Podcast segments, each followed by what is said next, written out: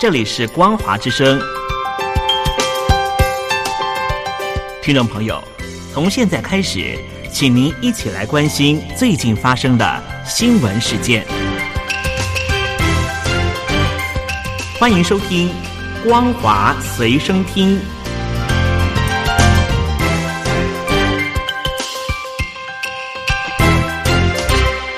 收音机旁的听众朋友，您好，欢迎收听《光华随身听》，我是嘉玲。我们来关心最近发生的新闻。印度新冠疫情恶化，单日新增病例和病故人数屡创新高，医疗资源也极度匮乏。美国、英国、法国、德国等纷纷伸出援手，提供制氧机、疫苗、原料等医疗物资。拥有十三亿人口的印度，近日病例暴增。二十六日通报，过去二十四小时新增确诊超过三十五万例，再创新高。法新社报道，美国总统拜登表示，美国决心在印度需要帮助时伸出援手，将立即提供制造疫苗的原料、疗法、筛检工具、呼吸器和防护装备。白宫声明表示，美国已经确认了印度生产的阿斯特捷利康疫苗特定原料来源，将提供支援，提高疫苗产量。美国传染病专家佛奇也说，可以考虑把美国用不上的数以百万剂 A Z 疫苗送到印度。英国、法国、德国等西方国家也相继承诺，尽快运送氧气和医疗资源到印度。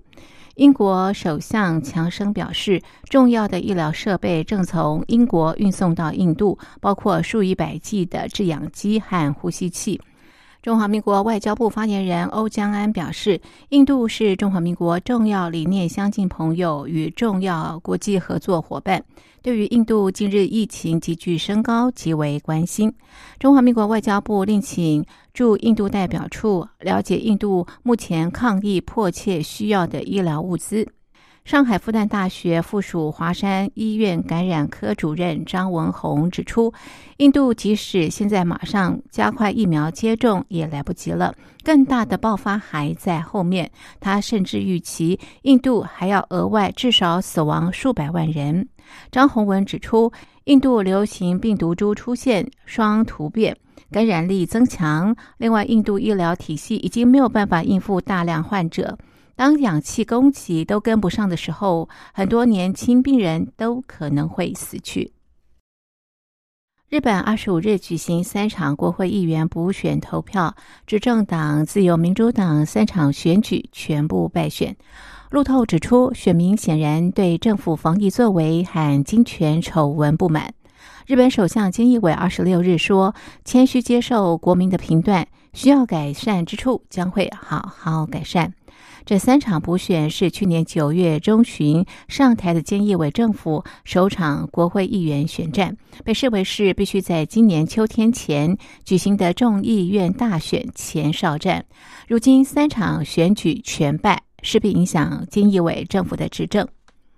共同社报道，日本疫情持续延烧，让日本首相菅义伟面临批评。自民党在他上任之后，首场国会议员补选选得很难看，让他再次遭受打击。解散众院改选是首相的特权，但是菅义伟目前的处境，他不太可能很快举行大选。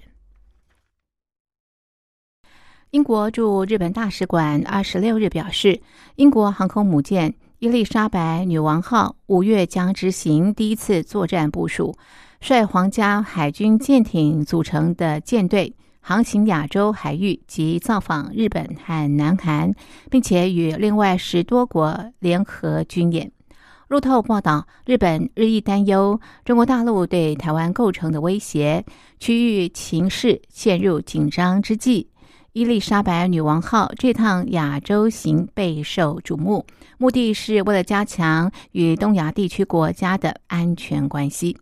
日本首相菅义伟与美国总统拜登本月举行两人就任之后的首次峰会，并且在会后针对中国大陆日益专断及台海和平稳定重要性发表联合声明。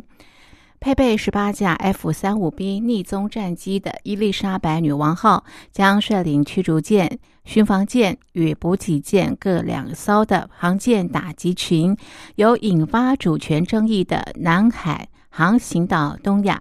此行也将造访印度和新加坡。不过，英国《每日电讯报》日前曾经报道，伊丽莎白女王号航空母舰打击群五月行经南海驶向日本时，不会经过台湾海峡，而是航经台湾东方，以免激怒中国大陆。英国政府是在今年元月四日宣布，英国海军三十八年来建立的第一个航舰打击群已经具备初期作战能力。这意味六万五千吨的伊丽莎白女王号与战载机，以及护航的驱逐舰、巡防舰、潜舰与补给舰，都可以在接获命令五天内备妥部署。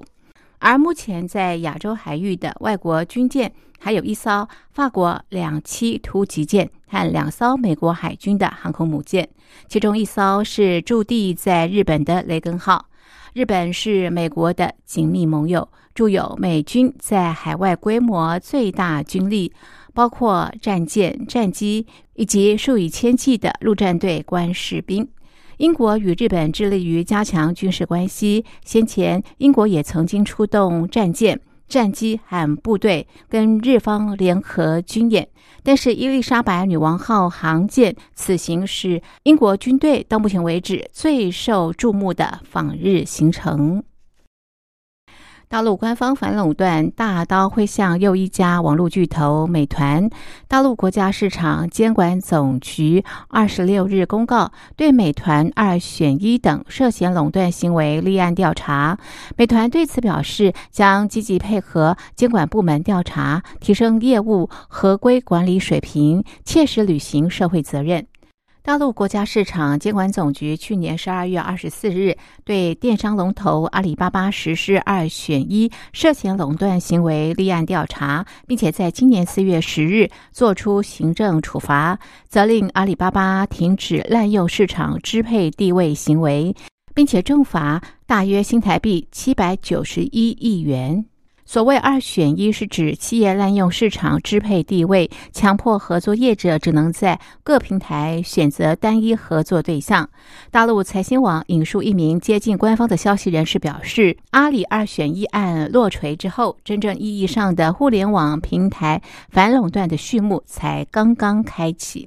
美团是大陆知名外卖平台，但是它的业务已经跨足外卖、餐饮、生鲜零售、打车、共享单车、酒店旅游、休闲娱乐等领域，并且在二零一八年九月二十日在香港上市。第九十三届奥斯卡金像奖得奖名单揭晓，华人女导演赵婷与影后法兰西斯麦朵曼联手打造的《游牧人生》，总共赢得最佳影片。导演、女主角等三大奖，成为大赢家。由于两人同时担任该片制作，因此各自抱回两座小金人。其中，赵婷是第一位亚洲女性的最佳导演得主。韩国资深影后尹汝贞也凭着《梦想之地》登上最佳女配角宝座。加上影集《王冠》扮演卡蜜拉的女星艾莫瑞德芬诺以《花样女子》。拿下最佳原著剧本奖，父亲安东尼·霍普金斯获得最佳男主角，是继《沉默的羔羊》之后，时隔二十九年再封影帝。赵婷不负众望所归，拿下最佳导演，成为维基倒数凯撒琳。毕格罗之后，第二位获奥斯卡最佳导演的女性，也是李安之后第二位获得最佳导演的华人。她在致辞时还用华语引用儿时背诵《三字经》，强调人之初性本善，对她影响深远。以上是本节的光华随身听，谢谢您的收听，我们下次同一时间继续在空中相会。